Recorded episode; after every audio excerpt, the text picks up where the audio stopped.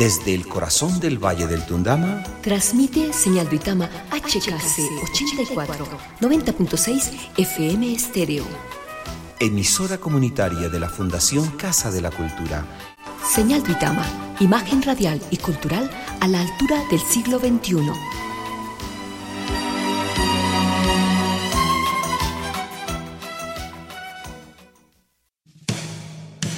El siguiente es un programa de corte educativo e institucional de 90.6 FM Estéreo.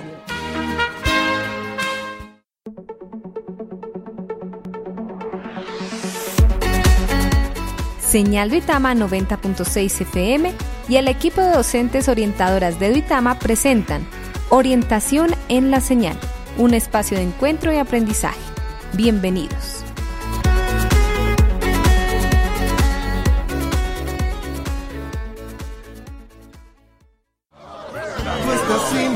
No podrás faltar, pues hay en nuestras vidas mucho que dar. Todo es compartir y todo es convivir. Pues vamos, te damos la bienvenida, ya somos haciendo, dando y recibiendo, y todo aquí es tuyo. Te damos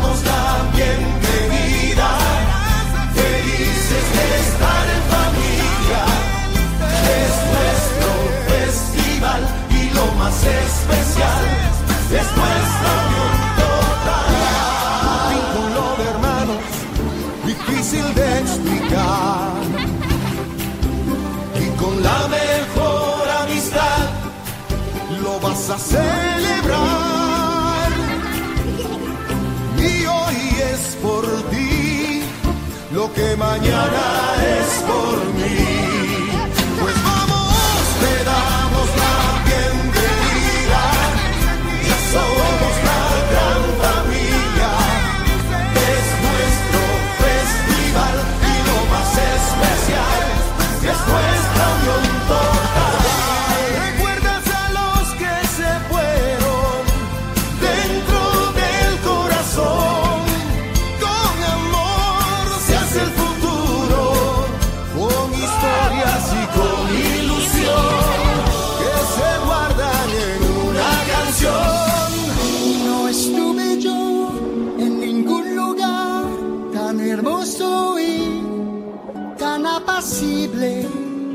Nada que se pueda comparar.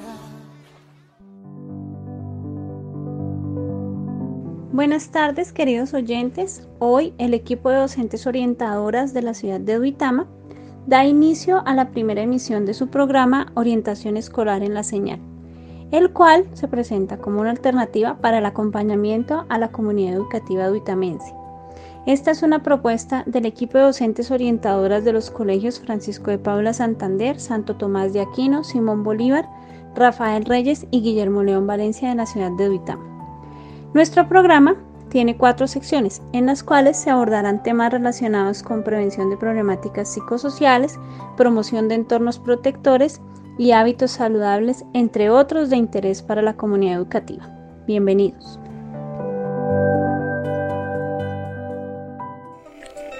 Tips para Educar, un espacio para la promoción de la crianza positiva en la señal.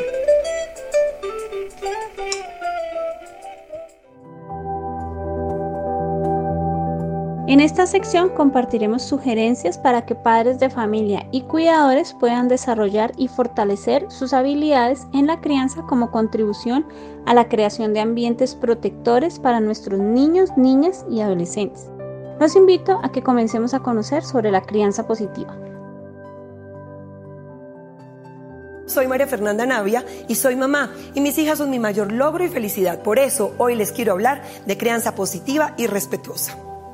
Los niños de hoy son diferentes, están expuestos a información, ambientes y modelos de familia distintos. Por supuesto, la forma de criarlos también ha cambiado. El ambiente donde ellos crezcan y se desenvuelvan es muy importante para su desarrollo emocional. Empecemos por definir qué es la crianza positiva. Primero que todo, les aseguro que es uno de nuestros principales objetivos como padres. Es educar a nuestros hijos fomentando sus habilidades, capacidades, sus actitudes necesarias para la vida, siempre del, respeto y el amor incondicional hacia ellos. Lo primero es romper con la creencia de educar desde el autoritarismo. Por experiencia propia se los digo, los niños de hoy no funcionan así. Y el mundo actual tampoco necesita este tipo de adultos. Y les explico por qué. A los niños de hoy debemos darles libertad de expresión, capacidad de análisis desde las situaciones más simples. Por ejemplo, ¿por qué sacaste todos tus juguetes y no los guardaste? Permitirle que se exprese y luego a ayudarlo a analizar. ¿Tú crees que puedes caminar por tu cuarto lleno de juguetes sin tropezarte o golpearte o sin dañar alguno? Y el niño analiza. En ese momento le presentamos soluciones y le ayudamos a organizar. Con este ejemplo estamos trabajando y escribiendo varias herramientas en el cerebro de este pequeño, pero sobre todo estamos permitiéndole a él mismo desde muy temprana edad análisis y resolución de conflictos que en cada edad tienen diferentes grados de complejidad. Lo más importante es vivir en un hogar donde existe el diálogo abierto y el respeto. Es darles la oportunidad de crecer en un hogar donde los padres permitimos que haya libertad, amor y límites, donde no tiene cabida ni los golpes ni los castigos físicos. La base de la disciplina positiva consiste en educar a nuestros chiquitos con mucho amor, sí, pero a la vez con firmeza. La firmeza les forma la seguridad. Esto es bien diferente a hogares donde las cosas se hacen porque los padres así lo ordenan y punto. Esto limita la mente del niño y coarta su aprendizaje ante las situaciones porque no existe el diálogo después de presentarse algún tipo de conducta, como en el ejemplo que les daba anteriormente, acerca del orden. El niño solo aprende a asumir, a acatar y a seguir órdenes, sin comprender a veces que en estos hogares hay cientos de límites, pero muy, muy poco amor. Y estos pequeños seres que estamos formando necesitan equilibrio para que asimismo sea su mente en el futuro, adultos equilibrados. Permítanme darles entonces aquí en este espacio algunos tips para fomentar la crianza respetuosa y positiva. Y el primero, entendamos su comportamiento. Comprender a nuestros hijos antes que juzgarlos, antes de hacerles reproches, es necesario. Es necesario reflexionar con él sobre el porqué de su reacción y hacerle preguntas que nos lleven a entender su comportamiento. Recuerda, siempre hacerlo de manera positiva, con comunicación positiva y sobre todo afectiva. El segundo, comunícate. Mantener un diálogo abierto con nuestros pequeños es tan valioso. Es la manera de saber qué sienten, qué experimentan, Nunca subestimemos sus experiencias y sus emociones por ser pequeños. Lo que para nosotros puede ser simple, a ellos puede conducirlos incluso a una depresión infantil y debemos estar alerta. Hablar con ellos nos permitirá conocer el porqué de sus reacciones o en casos más graves saber si están atravesando por situaciones de abuso o maltrato. Pero ese es otro tema difícil, profundo y largo que no trataremos hoy.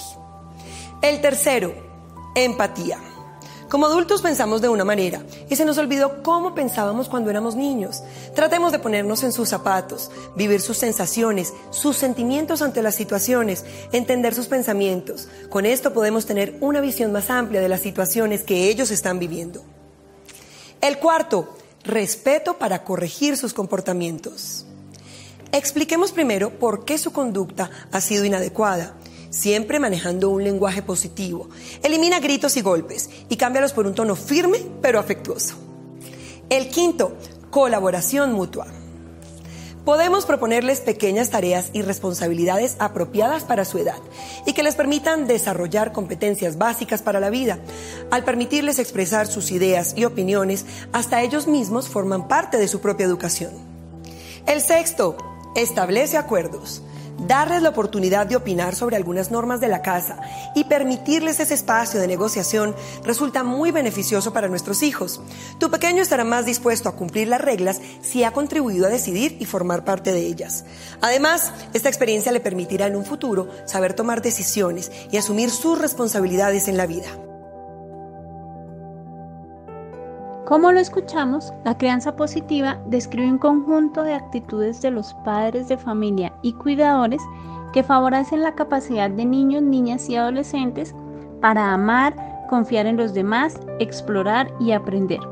Su objetivo es apoyar a los adultos para que orienten un desarrollo saludable de los niños, niñas y adolescentes en el contexto de la cultura familiar.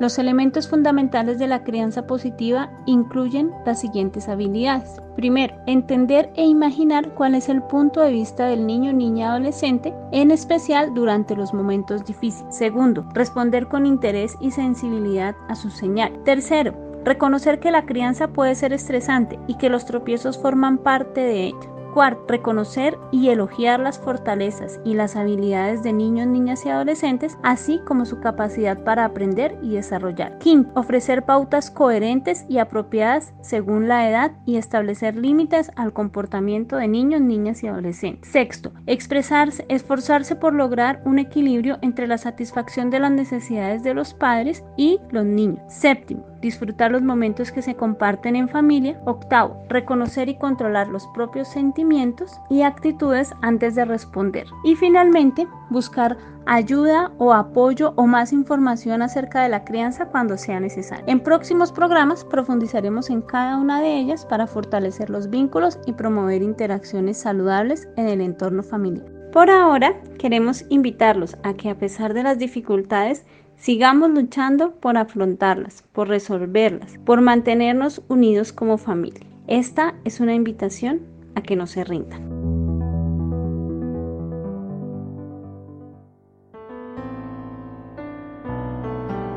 No te rindas. Aún estás a tiempo de alcanzar y comenzar de nuevo.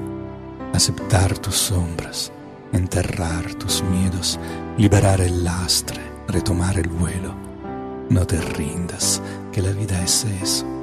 Continuar el viaje, perseguir tus sueños, destrabar el tiempo, correr los escombros y destapar el cielo. No te rindas, por favor, no cedas. Aunque el frío queme, aunque el miedo muerda, aunque el sol se esconda y se calle el viento, aún hay fuego en tu alma aún hay vida en tus sueños, porque la vida es tuya y tuyo también el deseo, porque lo has querido y porque te quiero, porque existe el vino, el amor, es cierto, porque no hay heridas que no cure el tiempo, abrir las puertas, quitar los cerrojos, abandonar las murallas que te protegieron, vivir la vida aceptar el reto, recuperar la risa, ensayar un canto, bajar la guardia y extender las manos, desplegar las alas e intentar de nuevo celebrar la vida y retomar los cielos. No te rindas, por favor, no cedas, aunque el frío queme, aunque el miedo muerda, aunque el sol se ponga y se calle el viento, aún hay fuego en tu alma, aún hay vida en tus sueños, porque cada día es un comienzo nuevo, porque esta es la hora y el mejor momento, porque no estás solo, porque yo te quiero.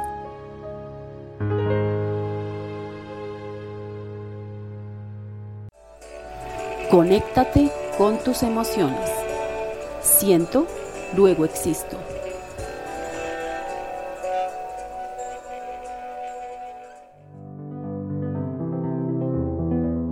Buenas tardes a toda la comunidad educativa de la ciudad de Duitama. Este año esperamos junto con el equipo de orientadoras ser compañía para las familias y apoyo en los procesos educativos de nuestros niños, niñas y adolescentes. Bienvenidos al mundo de las emociones. En esta sección del programa, Conéctate con tus emociones, hablaremos cada semana de la importancia de reconocer lo que sentimos y cómo manejar esas emociones. Hoy iniciaremos recordando que las emociones son impulsos que nos llevan a una acción. Son energía, un motor que nos pone en movimiento. Es por ello que se encuentran en la base de capacidades tan importantes como la motivación y la fuerza de voluntad. Presta mucha atención.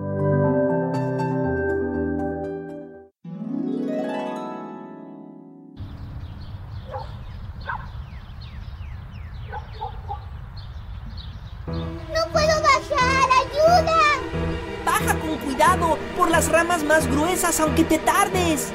¡Hola! ¿Alguien gritó ayuda? ¡Lobo! ¡Qué, bueno, que viniste! Ayuda a Sofía a bajar del árbol, por favor. Con cuidado. Ay, gracias por ayudarme. Sentía que me temblaban las piernas allá arriba. Sophie, no te preocupes. Es normal sentir miedo y que el cuerpo cambie por eso. Y ya que vinieron a jugar al parque, ¿qué les parece observar más cambios mientras jugamos? Sí, el corazón se siente más rápido si es juego de correr. Mejor no lo podía explicar yo. El cuerpo reacciona diferente a cada actividad, como dormir, brincar, levantar las manos, mover los ojos, girar la cabeza, estar tenso o tener flojera. Sophie, ¿qué sentiste al estar nerviosa? Mi cuerpo apretado y mi corazón acelerado. ¿Qué sentiste cuando estabas corriendo, Diego? Ay, mi corazón latiendo rápido y apenas terminé me dolían las piernas. ¿Por qué se siente así? Son reacciones del cuerpo normales de sentir. Podemos analizar nuestras emociones para conocernos y querernos más. Expresemos las diferentes emociones con gestos. Felicidad, tristeza, miedo, tranquilidad, enojo. El cuerpo y sus diferentes partes reaccionan a las emociones que sentimos todos los días. Al caminar lento como una tortuga, el cuerpo suele estar tranquilo y relajado. Al brincar como canguro, la respiración se acelera a un ritmo rápido. Al caminar enojado, la temperatura se altera y apretamos ciertos músculos del cuerpo. Al sentir miedo, los músculos se alteran también. Se pudieron dar cuenta que las emociones y actividades influyen en las reacciones del cuerpo. Temperatura, respiración y ritmo del corazón son los primeros cambios que pasan al cambiar de actividad.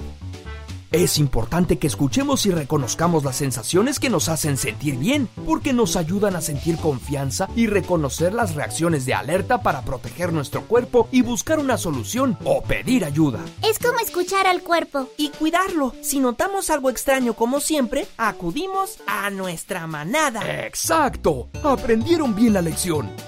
Recuerden, siempre atentos a las reacciones de nuestro cuerpo. Y por último, las bromas y burlas te pueden hacer sentir mal. Tratemos siempre de enseñar lo mejor en nuestras manadas. Diviértanse. Hasta la próxima. ¡Rar! Entonces, una emoción es una descarga rápida. Apenas dura unos minutos, pero predispone a un estado de ánimo que perdura algo más, a veces demasiado.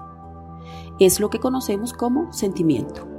Así, aunque no podemos elegir la emoción, sí podemos gestionar nuestra reacción a esa emoción, así como el estado de ánimo que nos deje.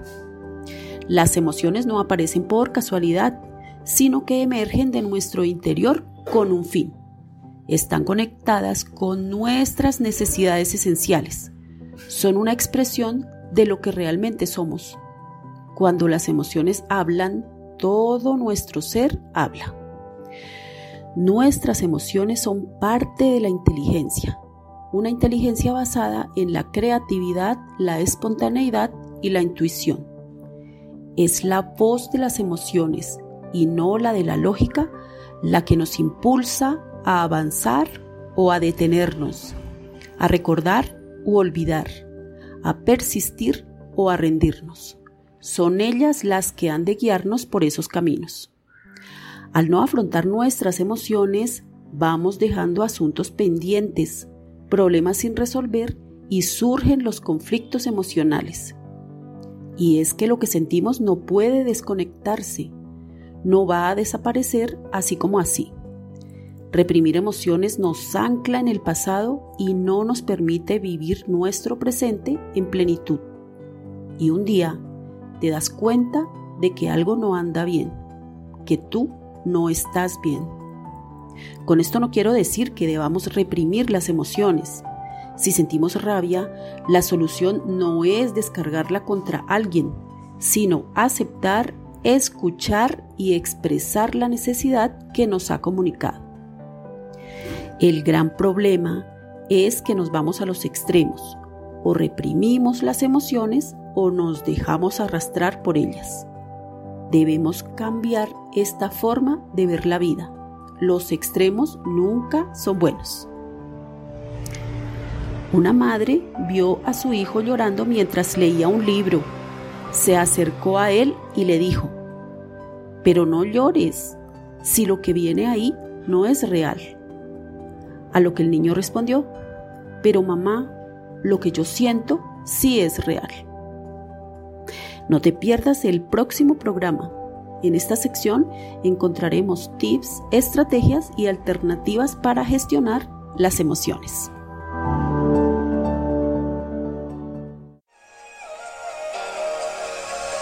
Pausas activas. Activa tu mente y tu cuerpo para el aprendizaje.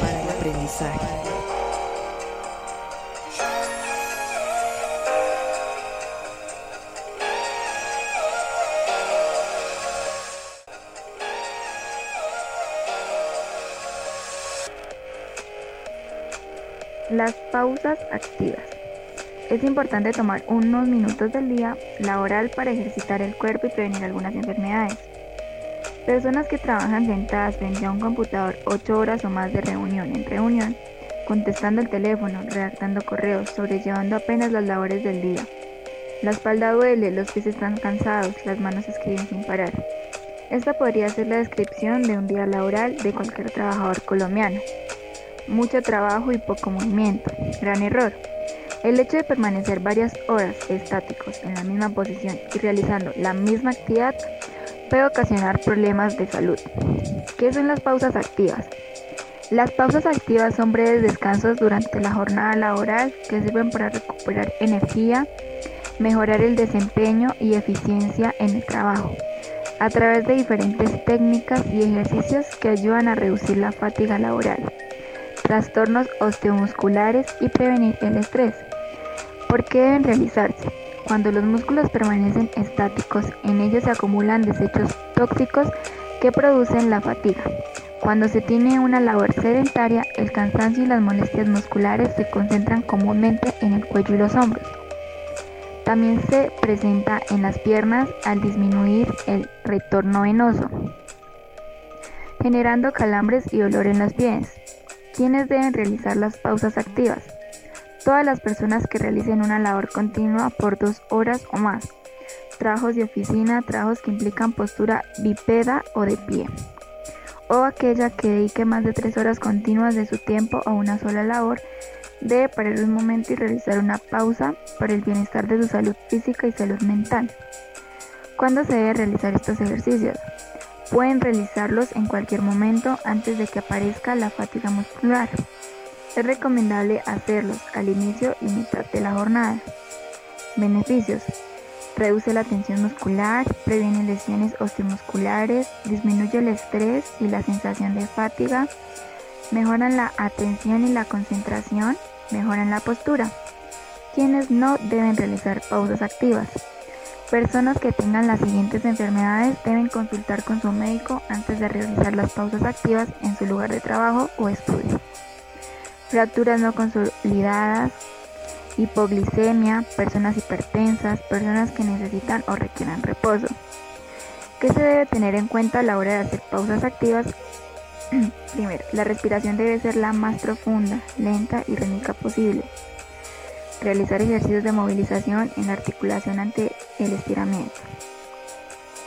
Concentrarse en sentir el trabajo de los músculos y la articulación a la cual se le va a realizar estiramiento. En el momento del estiramiento no se debe sentir dolor. Si se llegase a presentar es a causa de que no se está realizando el estiramiento de forma adecuada.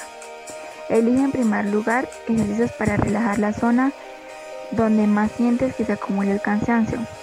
Para que un ejercicio sea realmente beneficioso, debes hacerlo suavemente y acompañado de la respiración adecuada. Ahora, ¿cómo las pausas activas nos ayudan en actividades virtuales? Aunque el panorama en cuarentena aleja a docentes y a estudiantes de las instituciones educativas, la educación a distancia no resulta ser muy diferente en cuanto a su impacto. De hecho, Mantenerse en un solo lugar por mucho tiempo y en una misma posición puede ser frustrante para profesores y estudiantes, quienes ahora realizan clases por medios digitales. Por ello, presento tres apps gratuitas enfocadas en el diseño y ejecución de pausas activas que permiten a docentes y estudiantes Descansar de la rutina que ahora surge a la distancia y de manera virtual. Pausas activas. Esta aplicación está diseñada para que todos tengan acceso y puedan hacer rutinas saludables que le den descanso al cuerpo. Incluye explicaciones paso a paso, imágenes ilustrativas, videos y un canal de interacción entre usuarios. De este modo se comparten experiencias y se contribuyen a mitigar el distanciamiento social. Pausa App.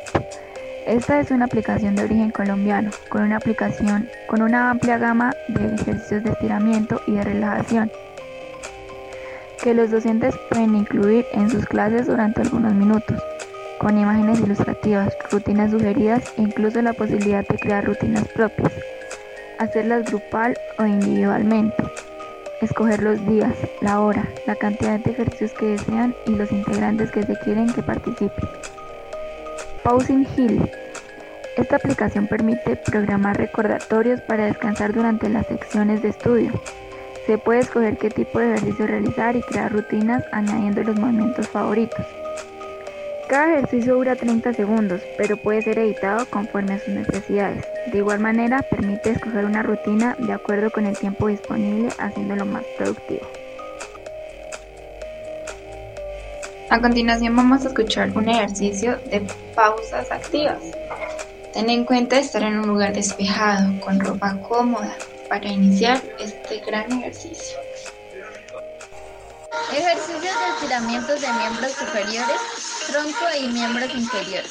Se recomienda hacerla dos veces al día con una duración de 7 minutos.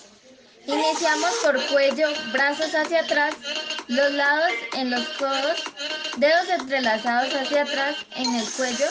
Llevamos los codos hacia atrás sosteniendo el ejercicio los 7 segundos.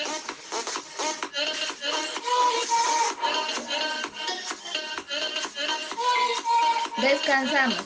Brazos hacia arriba. Cruzamos los brazos y hacemos la inclinación del tronco sin levantar los talones del piso. De igual forma sostenemos los 7 segundos y regresamos. Cambiamos de lateral.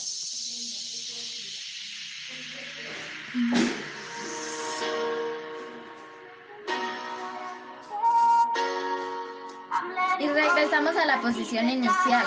Juntamos las manos con los codos flexionados Juntamos las palmas de las manos un poco hacia abajo. Mantener los codos hacia abajo. La clave es no despegar las manos. Sostenemos los 7 segundos. Descansamos. Realizamos estiramientos de pierna, una pierna delante de la otra hacia atrás y el talón de la pierna delantera se mantiene sobre el piso. La trasera se levanta y se dobla la rodilla. Sostenemos 7 segundos en la posición.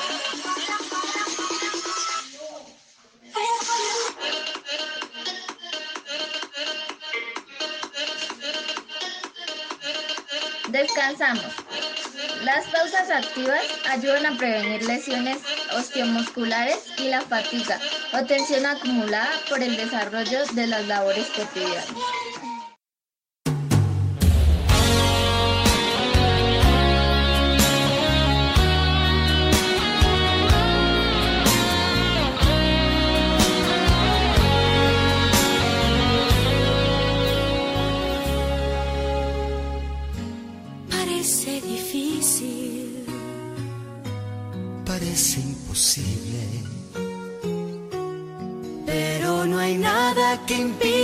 Un sueño pueda cumplirse.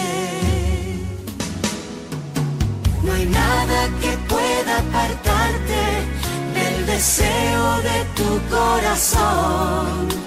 No hay nada que venza la fuerza de una ilusión.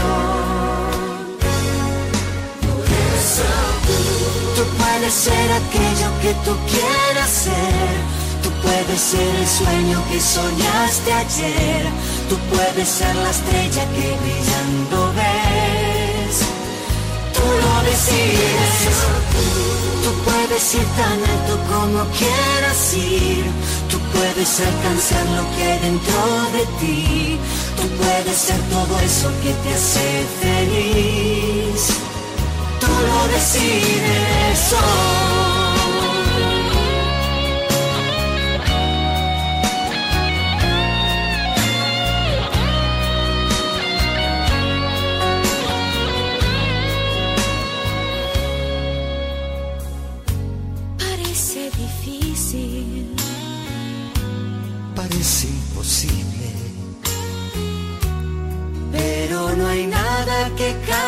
Camino que tú elegiste. No hay nada que pueda apartarte del deseo de tu corazón. No hay nada que venza la fuerza de una ilusión. Tú puedes ser aquello que tú quieras ser. Tú puedes ser el sueño que soñaste ayer. Tú puedes ser la estrella que brillando ves. Tú lo decides. Tú puedes ir tan alto como quieras ir. Tú puedes alcanzar lo que hay dentro de ti. Tú puedes ser todo eso que te hace feliz tú lo decides. Tú puedes ser aquello que tú quieras ser. Tú puedes ser el sueño que soñaste ayer. Tú puedes ser la estrella que brillando ves. Tú lo decides. Tú puedes ir tan alto como quieras ir. Tú puedes alcanzar lo que dentro de ti. Tú puedes ser todo eso que te hace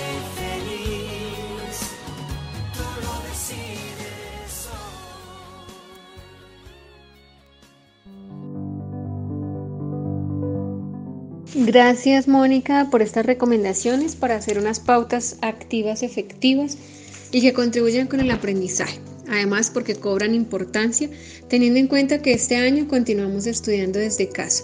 Por lo que hoy queremos invitar a nuestros estudiantes a mantener la escuela, a mantener los colegios, ya que estos no se conforman por muros, salones o pupitres estos existen porque existen los estudiantes, porque son ustedes los que hacen escuela. Los maestros somos las herramientas a través de las cuales se logran procesos y es por esto que queremos que escuchen este mensaje. A mis queridos estudiantes, los míos, los de mis colegas, los de mi país, a los de cualquier rincón del mundo, a cualquiera que se precie de llamarse estudiante, este es un mensaje para todos a los que nunca les tocó. Eso, los que nunca les tocó. No hay mucho más para explicar, porque a los que sí nos tocó, sabemos siempre, siempre de qué estamos hablando. Pero para ustedes, que quizás no saben, necesitamos avisarles que a todos, en todas las generaciones, alguna vez nos toca. Así que este es un mensaje para todos los que no saben los que no saben qué se siente ser perseguido, encerrado o mancillado por tu color de piel, nacionalidad, religión u orientación sexual, para los que nunca tuvieron que hacer simulacros diarios en sus colegios por si de un instante a otro el mundo llegaba a su fin, a todos los que no saben lo que se siente perder la democracia, la libertad de movimiento, de reunión, de expresión, perder a tus hermanos, a tus hijos, a tus nietos en el fondo del mar.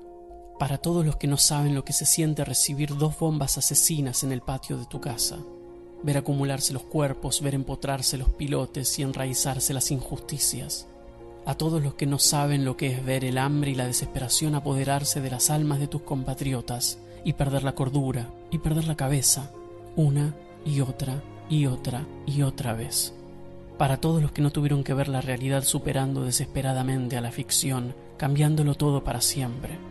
A los que no entienden por qué hay montones de zapatillas colgando de los cables en un rincón de Buenos Aires a todos los que no tuvieron que aprender por las malas que no se le pega a un maestro.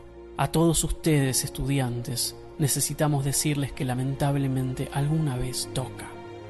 Y que cuando toca, todo es muy difícil de entender, porque lo que toca siempre pervierte los límites de lo perceptible.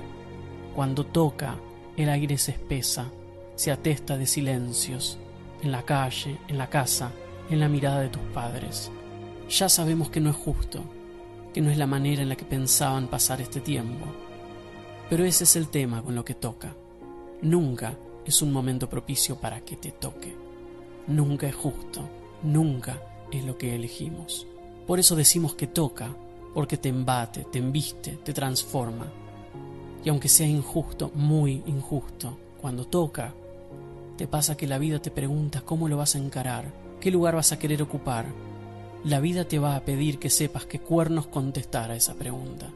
Queridos estudiantes, hoy les tocó, nos tocó a todos, uno de esos momentos importantes en nuestra historia, uno de esos momentos de los cuales está hecha la historia.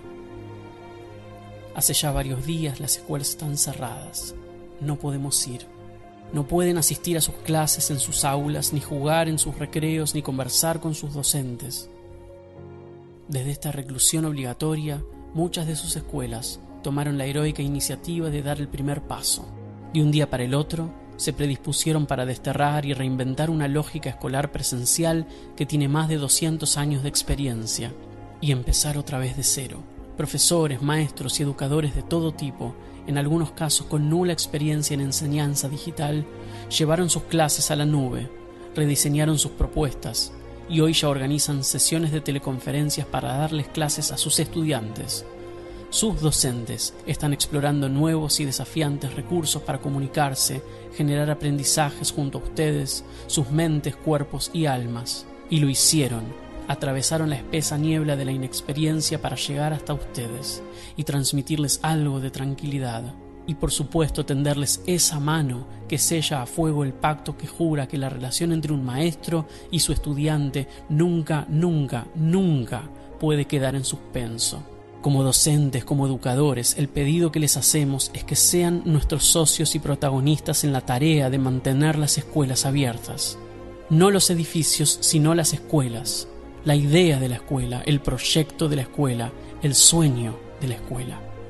Queridos estudiantes, despiértense temprano a la mañana, lávense bien la cara y dispónganse para aprender con nosotros. Hagan sus tareas, contesten los mensajes, cumplan con las fechas, estén presentes en sus teleconferencias, hagan las evaluaciones y lean los textos. Pregunten lo que no entiendan, hagan propuestas, hagan propuestas, hagan propuestas.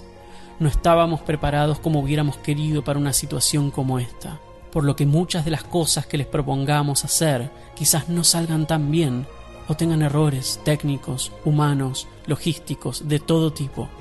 Estamos dando lo mejor que tenemos pero estamos seguros de que no podemos hacerlo solos. Necesitamos de ustedes, nuestros estudiantes, para que a lo largo y ancho del mundo también se arremanguen y nos ayuden a plantar las semillas de una nueva escuela que necesitamos para un nuevo mundo.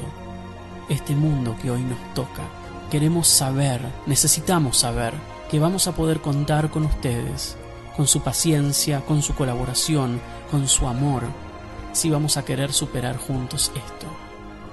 Necesitamos saber que sienten lo mismo que nosotros cuando decimos que esto que nos toca nos puede sacar muchas cosas, privar de muchas cosas, pero que la escuela, la escuela no se negocia. Queridos estudiantes, dentro de muchos, muchos años, cuando todo esto haya sido casi un antiguo paréntesis en nuestra historia, algún niño, al que probablemente todavía no le haya tocado nada, quizás les pregunte qué estaban haciendo durante aquel extraño 2020, cuando fue todo el fenómeno del coronavirus. Y cuando llegue ese momento, queremos que con todo el orgullo del mundo acumulado en el pecho puedan decir, yo fui estudiante y ayudé a mantener la escuela abierta. Lo hice porque eso fue lo que me tocó. El tema de hoy Implementando hábitos en nuestra forma de estudiar, un espacio para brindar herramientas a la comunidad educativa de Vitama.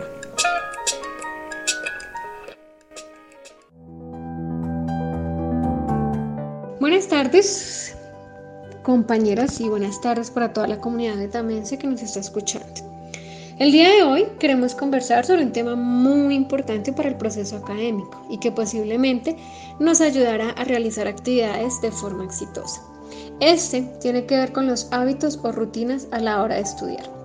En ocasiones tenemos el hábito de retrasar actividades o situaciones que deben atenderse, sustituyéndolas por otras irrelevantes o agradables por miedo a afrontarlas, lo cual impide que logremos nuestros objetivos, como por ejemplo realizar todos los trabajos que en este momento nos están solicitando los profes en cada una de sus asignaturas. Esto tiene que ver con que no disponemos nuestro cerebro para realizar las actividades que son prioritarias. Por estas razones, les voy a dar algunas recomendaciones para que podamos organizar las actividades en casa.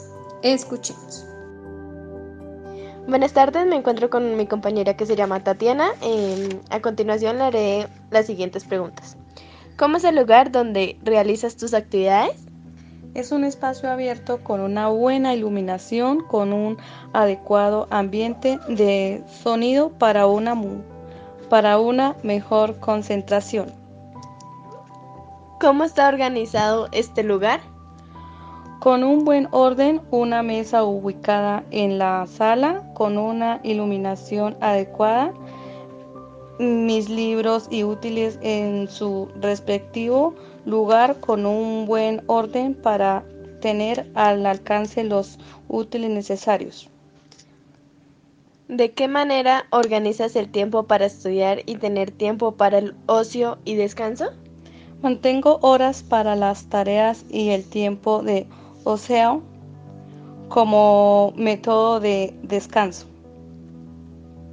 ¿Qué recursos y estrategias usas para comunicarte con los docentes y mantener al día en las actividades de cada asignatura? El celular e internet para la comunicación con los docentes y aclarar dudas que se me presenten. Bueno, muchas gracias. Gracias. ¿Cómo es el lugar donde realizas tus actividades del colegio? Pues es un lugar grande donde puedo tener mi computador y pues en el momento en que me lo pidan también puedo escribir. ¿Cómo está organizado ese lugar? está muy bien organizado, pues también para poder rendir en el colegio. Eh, ¿De qué manera organizas el tiempo para estudiar y tener tiempo para y descanso? En las clases, en algunas clases cuando nos dejan trabajos, nos dejan por ahí 20 minutos más o menos. Ahí se puede adelantar trabajo y en los tiempos que nos quedan libres como de descanso y eso. Y pues ya por la tarde puedo eh, tener mi descanso bien. ¿Qué recursos y estrategias usas para comunicarte con los docentes y mantener al día las actividades de cada asignatura? Lo mismo, en los tiempos libres que me quedan de cada día, adelanto trabajos, a veces los termino, a veces no. Y pues ahí estoy enviándolos para que pues me quede el tiempo de, digamos, cuando tenemos clases hasta las 6, me quede el tiempo por ahí de 7 a 8 para descanso. El lugar donde realizo mis actividades del colegio es un lugar cómodo y con buena luz. Este está organizado con una mesa amplia, limpia y el piso debe estar aseado. En cuanto a cómo organizo mi tiempo para estudiar y tomar descansos, eh, siempre hago mis tareas eh, cuando tengo tiempo libre y en las noches para luego llegar a tomar descansos. Y en cuanto a los recursos de comunicación que utilizo para comunicarme con los docentes de cada asignatura es el WhatsApp, el Google Meet, el Zoom y a veces por llamada. El lugar donde realizo las actividades de mi colegio es un estudio el cual es luminoso, aseado y fuera de distracciones. Este se encuentra organizado con un escritorio en el que encuentro mis útiles escolares, ya sean libros, esferas, marcadores, etc. La forma en que organizo mi tiempo de descanso es utilizando el método Pomodoro, en el que estudio 25 minutos y descanso 5 minutos. Eh, los recursos y estrategias para comunicarme con docentes es por medio de Zoom, Google Meet, llamadas, por medio de WhatsApp. El lugar consiste en un escritorio, una silla y espacio suficiente para poder organizar todo lo que son el computador, los cuadernos y poder estar más cómodamente. La manera en como yo organizo mi tiempo para el estudio y lo que sobra de ese tiempo para mis actividades y mis hobbies son mirar las fechas máximas de entrega de los trabajos y dependiendo de esas fechas eh, empiezo a realizar los trabajos por ciertos días. Entonces de los cinco días de la semana escojo tres en específico, que son martes, miércoles y jueves, para mm, realizar la mayor cantidad de trabajos y poder mandarlos.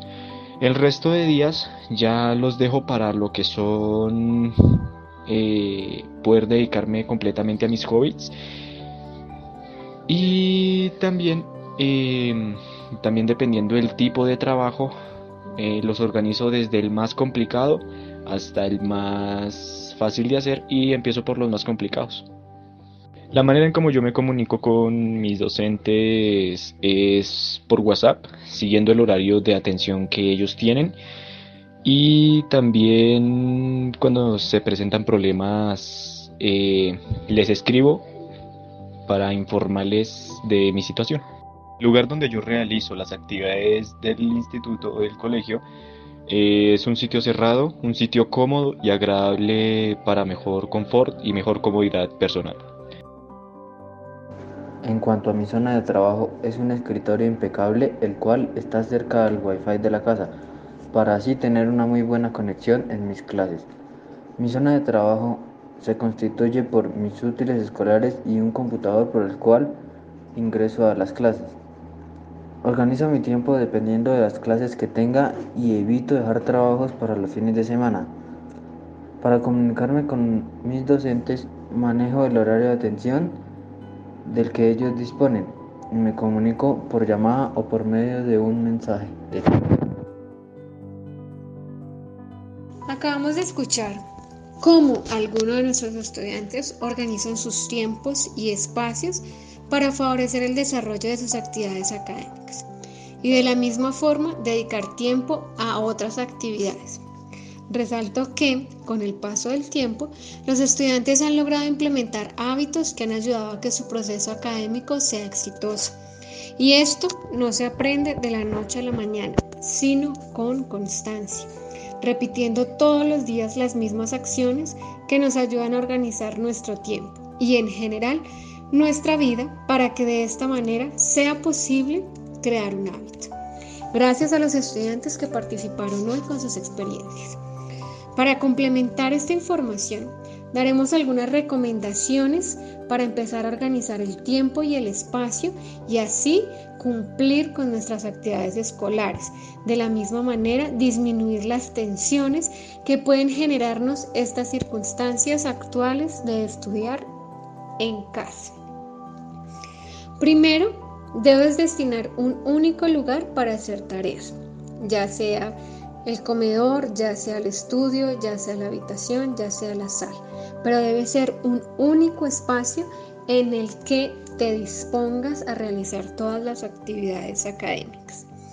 En todos los casos mencionados anteriormente, debes asegurarte de no tener comida al lado, juguetes, celular, televisión u otros elementos que posiblemente te distraerán. Necesitamos que este espacio sea organizado únicamente con los materiales o con todo lo que vamos a necesitar para nuestra clase. Este es nuestro tercer punto. Debes alistar todo lo que necesitas para desarrollar la actividad académica. Lápices, esferos, libros, copias, cuadernos, hojas, para que no pierdas tiempo levantándote constantemente a buscar cosa por cosa, porque de la misma manera te vas a distraer y vas a perder el hilo de la clase o te vas a ocupar en otra cosa y vas a dejar que la actividad se aplace o no se termine por ocuparnos en otro tipo de actividades. Cuarto, apunta las fechas claves en un lugar visible los días en que debes entregar cada trabajo y por asignatura, para que tengas mayor organización a la hora de sentarte a desarrollar guías y des prioridad a las asignaturas que tienes pendiente por entregar y que están en las fechas próximas. Quinto, sé constante. La mejor manera de planificar y organizar el estudio es perseverar. También es necesario señalar que todas las personas tenemos formas distintas de aprender. Hay quienes son muy visuales, otros auditivos, otros aprenden haciendo esquemas, otros aprenden asociando con las experiencias de su propia vida. Así las cosas, lo más importante es que todas las actividades se debe mantener la concentración, hacer todo el esfuerzo por terminar la actividad que se inició. Si sueles distraerte con facilidad, es necesario hacer una pausa cada cierto tiempo, cada 20 o 30 minutos, para cambiar de actividad y al mismo tiempo mantenerte activo. Estas pausas pueden ser dibujar, realizar manualidades, escuchar música, algún ejercicio de estiramiento, bailar o simplemente conversar con tus familiares. Ojo, estas pausas no pueden exceder los 10 minutos porque vas a terminar distrayéndote. Lo ideal es explorar otras actividades que no dependan directamente de las pantallas. Dentro de los hábitos y rutinas se encuentran los tiempos de ocio. Es importante resaltar que pasar tiempo en las pantallas agota mentalmente y ahora mucho más cuando tenemos que estar conectados con los profesores y compañeros por varias horas durante el día. Por eso es recomendable mirar de televisión de entretenimiento o jugar en el computador por un tiempo limitado. Esto significa que tenemos que establecer unos horarios para ver televisión y que sean programas de entretenimiento o posiblemente culturales que no tarden mucho tiempo. Otra forma de dedicar tiempo al ocio es realizar actividades familiares, compartir juegos de mesa, preparar alimentos en familia, conversar sobre cómo se están sintiendo con las actividades en aislamiento. Todo esto depende también de las preferencias que tenga cada estudiante. A algunos les gusta una actividad más que la otra. Los padres aquí cuentan con un rol muy importante, debido a que son los que realizan acompañamiento y motivación para que sus hijos puedan ser más creativos e innovadores a la hora de administrar su tiempo de ocio. De ti depende el éxito de tus actividades académicas mientras mantenemos la situación de estudio en casa.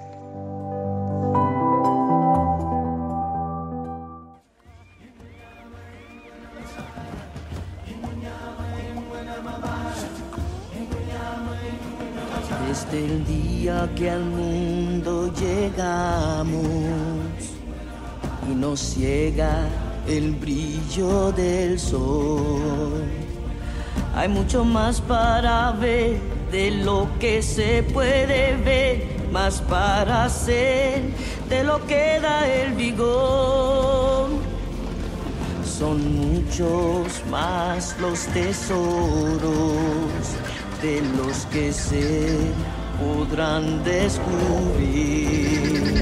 Más bajo la luz del sol jamás habrá distinción grandes y chicos han de convivir en un ciclo.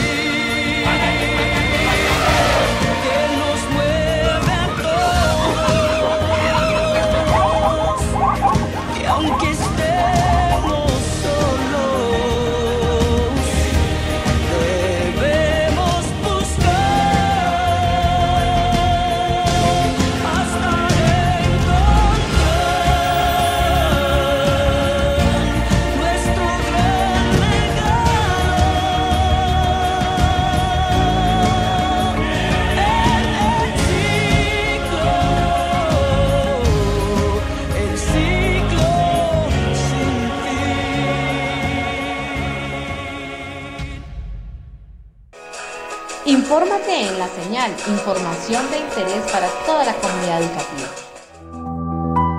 Hola, muy buenas tardes para toda nuestra querida audiencia. Mi nombre, Belén Gabriela Escarria Peña. Soy la docente orientadora del Instituto Técnico Rafael Reyes. Esta sesión es para presentar información de interés para la comunidad educativa. Hoy comenzaremos con los datos de contacto de las profesionales que integran este equipo de docentes orientadoras de la ciudad de Uitama. Muy buenas tardes, compañera, las escuchamos. Eh, muchas gracias, Gabriela. Buenas tardes, queridos oyentes. Eh, mi nombre es Sonia Monroy, soy la docente orientadora del Colegio Guillermo Neón Valencia de Duitama. Mi teléfono de contacto es 320-803-7343. Eh, es más fácil la comunicación si me escriben un WhatsApp o me envían un mensaje y según la agenda yo eh, me comunico posteriormente. de igual forma, también está mi correo institucional que es lilianamonroy.com cglb.edu.co por el cual también se pueden comunicar conmigo. Muchas gracias. Es un gusto hacer parte del equipo de orientadoras escolares de la ciudad de Duitama. Mi nombre es María Liliana González Vivas del Colegio Técnico Municipal Francisco de Paula Santander. Mi número de contacto 313 281 8136. Correo electrónico liliana.gonzález arroba.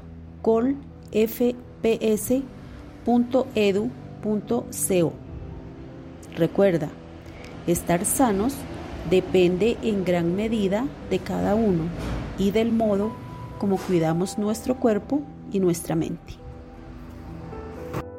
Buenas tardes, mi nombre es Claudia Patricia Cáceres González.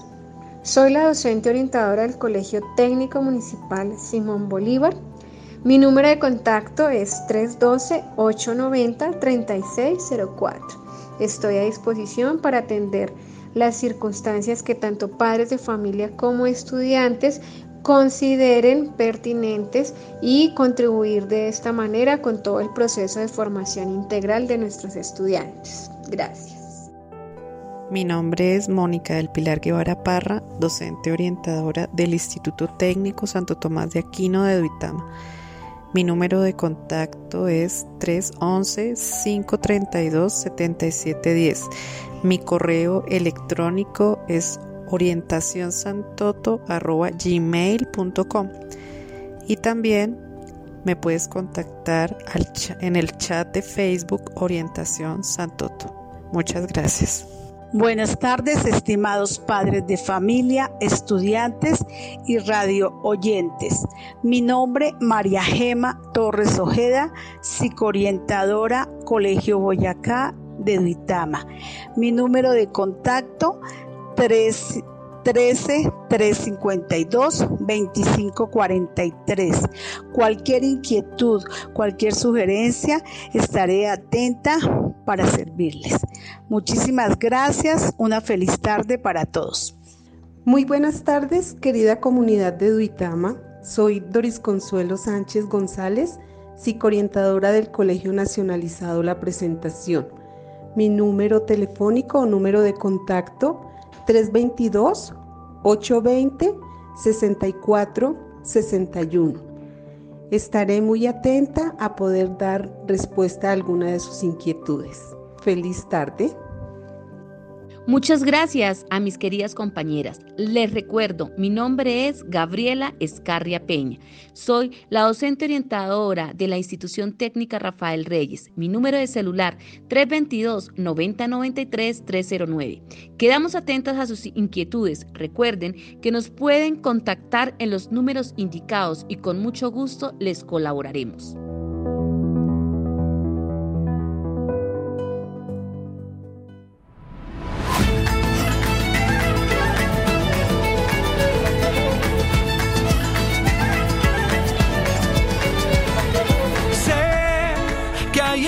ojos con solo mirar. Estás cansada de andar y de andar. Y caminar, girando siempre en un lugar. Sé que las ventanas se pueden abrir. Cambiaré.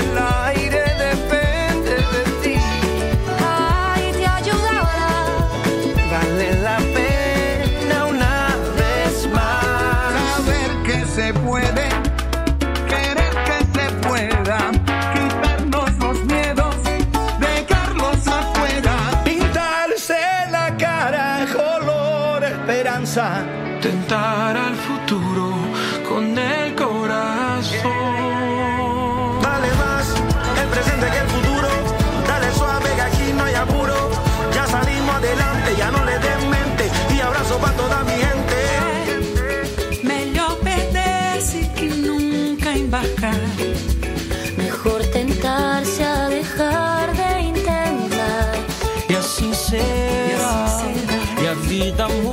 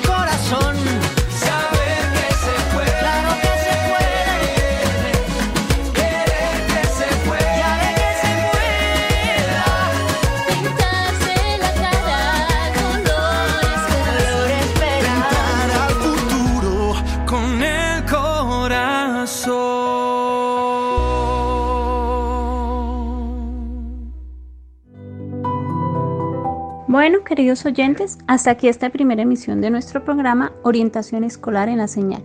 Los esperamos la próxima semana con más tips para crianza positiva, manejo de emociones, técnicas de estudio e información de interés para nuestra querida comunidad educativa. Los esperamos.